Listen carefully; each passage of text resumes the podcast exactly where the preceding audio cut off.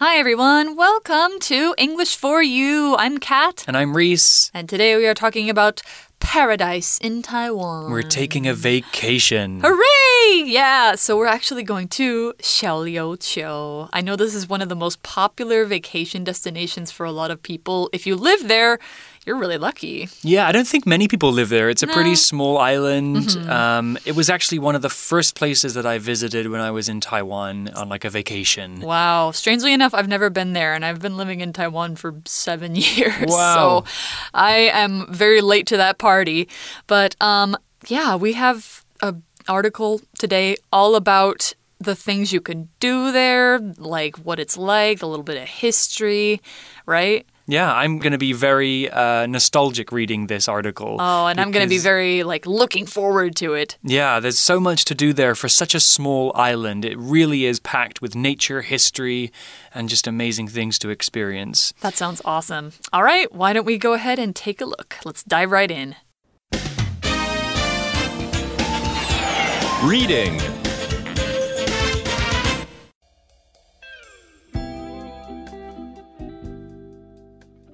Xiaoliuqiu, South Taiwan's island escape.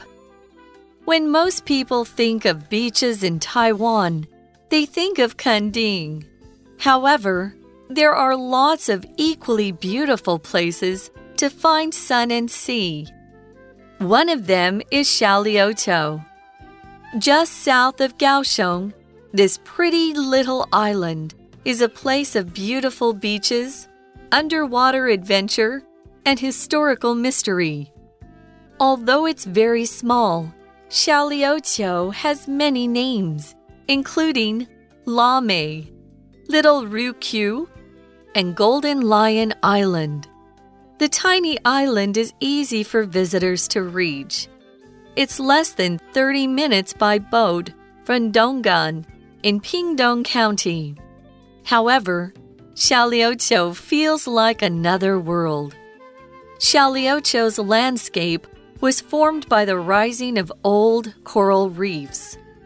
This weathered material has covered the island in unusual rock formations that are a huge draw for photographers.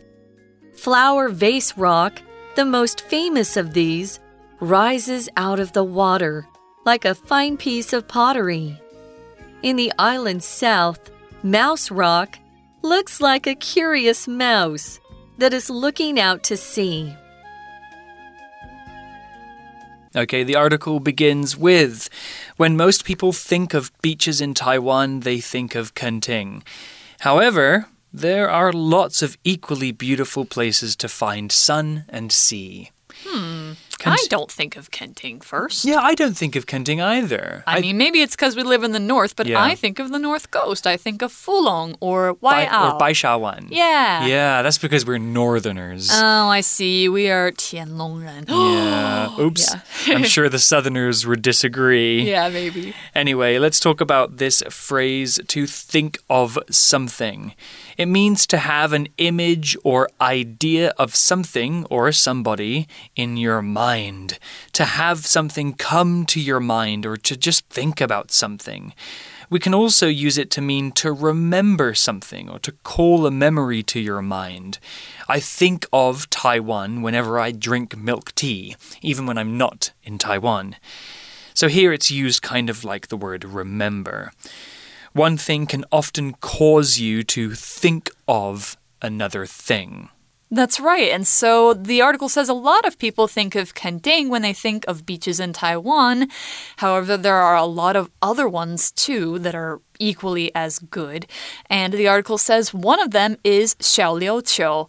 Just south of Kaohsiung, this pretty little island is a place of beautiful beaches, underwater adventure, and historical mystery. Ooh, sounds very exciting. So it's got a lot going on for a tiny little island. And one of the things you will see there is underwater adventure. Underwater is an adjective that is made of these words under and water. So you can imagine kind of what it means. It means that something is under the water's surface, the surface being the top of the water. So if you are in the ocean, you're in a bath, in a lake, or anywhere else that there is water and you are in it and not touching any air, you are underwater. That's what it means to be underwater, like diving or snorkeling or just swimming down so that you're not touching the air. That's underwater. Then we have this vocabulary word here, which is mystery. Now, this is a non count version. That means you can only say, you know, mystery and not a mystery or mysteries, but there is also a count version. But here we're talking about mystery, the quality of being difficult to understand or explain, or being mysterious. That's the adjective form. If you put us on the end, you get mysterious. So, mystery is kind of like, hmm, this thing is very strange and hard to understand, hard to uncover. We need to you know, we feel curious about it. We don't know about it, and it makes us want to know more. So, for an example sentence, you could say, There's lots of mystery around how these huge ancient buildings were made, but scientists are trying to figure it out. I love a good mystery. Me too. For so many years, there was a mystery about Stonehenge oh, yes. in the UK, but I think scientists have a pretty good idea now of how they were moved. Yeah, how the rocks were moved. Was, wasn't it using um, logs or something like that? Yeah, like rolling it along. But even with the explanation, it's still amazing. Yeah, it's amazing what people could do before they had really advanced machines and mm -hmm. tools. But yeah. Well, back to the article, and although it's very small, Xiaoliuqiu has many names, including Lamay, Little Ryukyu, and Golden Lion Island. Yeah, I always thought, why did they call it Little Ryukyu? Because Ryukyu are these group of islands like that are owned by Japan. They're like between Taiwan and Japan. So I always wondered about that. Maybe that was a name that the Japanese gave it during the occupation of Taiwan. Oh, it could be. Yeah. yeah. I'm not sure. My Taiwanese history is rusty at best. okay. We also uh, we have a word here to discuss. It's the word although, which is a conjunction. It's our language in focus. We use although when we want to say even though A is true, B can still be true or happen. A and B must be different, and to use although, usually the result is a little surprising or not expected. We're often showing that thing A did not affect or was not able to change the outcome of thing B. For example, although he was feeling tired, Matt went to the gym to work out. So even though he was tired, he didn't have energy, he could still go to the gym. We can also use this in a different structure. We can put the second part of the sentence at the beginning and put although in the middle. Matt went to the gym, although he was feeling tired. Another word to talk about is the word including, which is a preposition here, and it means containing as part of the whole. The things that you describe as being included are some examples of or are a part of the bigger picture, the whole thing. For example, many of us will go to the party, including Seb, Kat, and I. There's probably more people going, but we are included. Another example could be I've been to many countries in Asia, including Japan and Thailand. Those are just two examples. Sometimes we use it to show that even these things are part of what we're talking about, again, perhaps surprisingly so. One more example sentence here. All of the students had detention that night, including Jeff, who is usually so well behaved. And detention is that place mm -hmm. where bad kids go after school. It's kind of like a punishment for doing bad things in class. Yeah, that's right. Sometimes your teacher will say, Detention for you! I don't think I ever got detention in school. I got it once, but for something I genuinely didn't do. Really? Mm -hmm. Oh, that's not fair. Aw. Well, anyhow, so we've got this little tiny island, Xiaoliuqiu, and it has many names, though. It could be called Little Ryukyu, or Golden Lion Island, or Lamay. So it has many names, and the article says the tiny island is easy for visitors to reach. It's less than 30 minutes by boat from Donggang in Pingdong County. Okay, so we find out that it's actually really not that far from the main island of Taiwan, and it's States in this uh, county, Pingdong County. This is one of our vocab words. A county is an administrative area. Now, if you don't know what that means, that means it's an area that has its own kind of government. It has its own group of people who are taking care of it. Um, and it's bigger than a city, it's bigger than a town, but it's smaller than a state and it's smaller than a country. So, for example, the US has counties in it. The US has 50 states, and each state has many different counties. For example, I'm from Idaho State, and in it, I'm from Ada County, and in Ada County, I'm from Boise City. So that's an example of how, you know, you have going up from city, you have county, state, country, and then, you know, the world.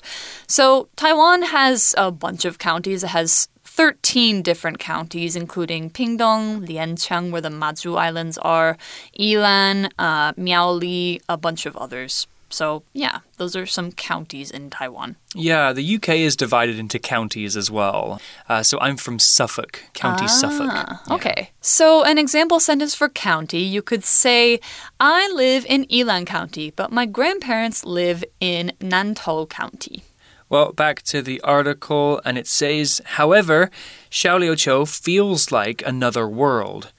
Xiaoliuqiu's landscape was formed by the rising of old coral reefs. That's right. So wow. Taiwan was pretty much formed, the main island was pretty much formed by volcanoes. Right. It's pretty young compared to most other land masses, right? Mm -hmm. Yeah. The, the mountains here are pretty new. Mm. Yeah. Relatively speaking, of course. Yeah. They're much older than all Only of us. Only a couple million years Only old. Only a couple. So let's talk about some of these geographical terms we've got here. The first one is landscape. Landscape is a noun, and the landscape is all of the visible features of the land, the, the, the parts of the land that you can see and travel to. Landscape is an area of land that has a particular type of appearance. So the hills, the trees, the mountains, the sky, the river, these can all make up the landscape. If you're talking about a city, you might call it a cityscape instead, where you'll see buildings and bridges and roads. You can see big landscapes if you climb a mountain or if you go up a tall building. We also have the word coral reef, which is a noun and it's a large area of rock under the sea that's covered in coral, usually quite close to the land. And coral reefs are really important parts of the sea's ecosystem. Well, what is coral? Well, coral is a hard, stone like thing that grows in beautiful colors and patterns under the sea. It's created by tiny creatures, and many other sea animals use them to live inside. Mm -hmm. So coral is something that if you go diving, you'll definitely want to see because there are lot there are lots of fish and things like octopuses, dolphins, sharks, all sorts of things that swim around there. So coral reefs are very important, and Xiaoliuqiu was apparently made by them, and that's pretty cool. So the article goes on to say this weathered material has covered the island in unusual rock formations that are a huge draw for photographers. So we say that the coral reefs are weathered. Now, for something to be weathered, it means it's from a verb to weather away. It's not talking about the rain or the sun or anything like that. Although actually it is, but in a different way. When something is weathered, it changes in color or condition because of the effects of the sun or the rain or the wind. So basically, the weather has pounded down on this rock for hundreds of years, maybe more, and it's changed the rock because of all the uh, the pressure that it's been under from natural forces. So, things that are weathered might be like a piece of wood that's been floating in the ocean for a long time. It'll usually be very smooth. People's skin can be weathered if they work outside a lot, like farmers will usually have like dark, uh, wrinkly skin. That means they look weathered. Your clothes get weathered if you wear them a lot. So you'll see that they'll start to get some holes or some thin patches in them. That's weathering as well. And of course, rocks, like on Xiaoliuqiu, can be weathered. So when you see them, you might think, oh, that's a really strange shape. And it's because of the way that the sun and the wind and the water have affected it over a very long time. So, we're talking about weathered things like rock formations. A formation is a way that something is formed or the way that something is made naturally. So, a rock formation is a formation of rock. That's something that is formed or created out of rocks, and it usually has interesting shapes, and it's around, like there'll be a number of them around the same area because they'll be affected by the same thing. So, for a good example, you could look at Yehliu in the north coast of Taiwan. The Queen's Head Rock is a rock formation that a lot of people like to take pictures of. And the people taking pictures of it are photographers. This is another one of our vocab words. A photographer is a person who takes photographs, especially as their job.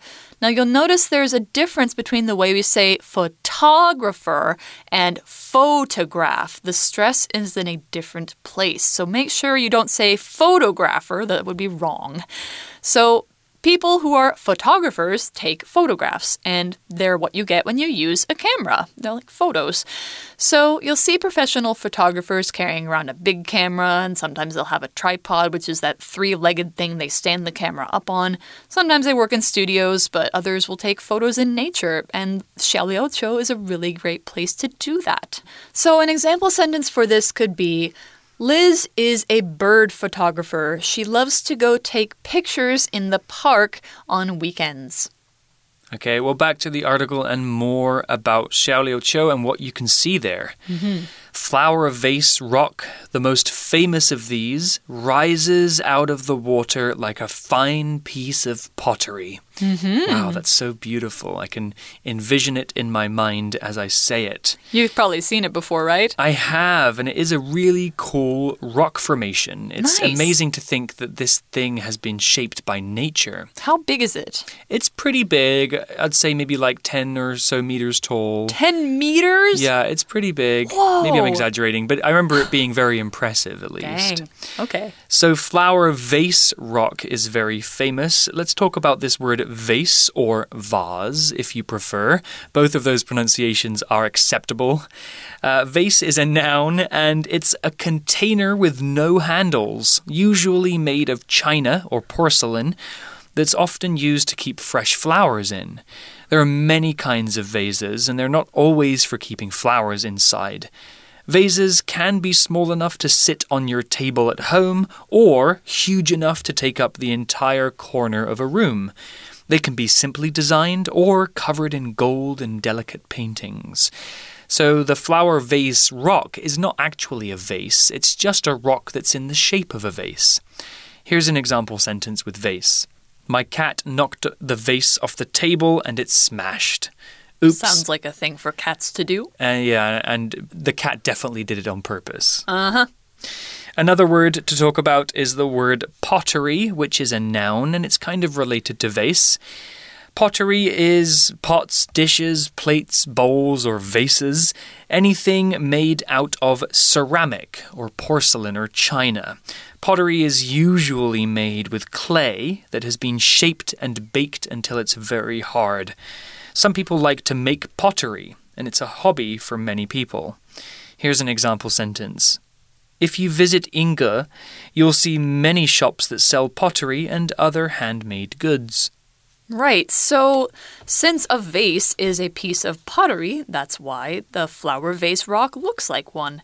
And I will say, like, there is a difference between a flower pot and a flower vase. Flower Mm. pots are usually what you grow them in, and they're kind of wide at the top.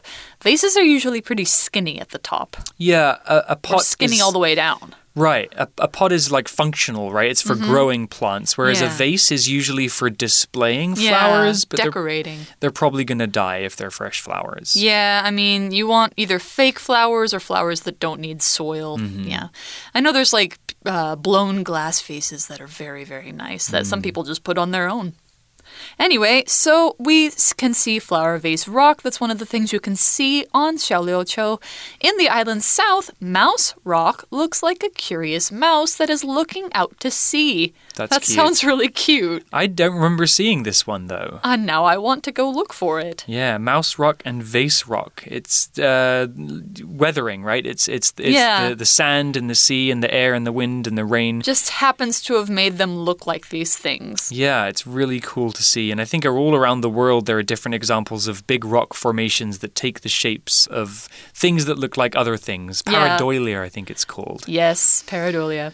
Well, that's the end of our article for day one. I am desperate to learn more about Xiaoliuqiu because even though. I've been there, I'm still learning more about this island.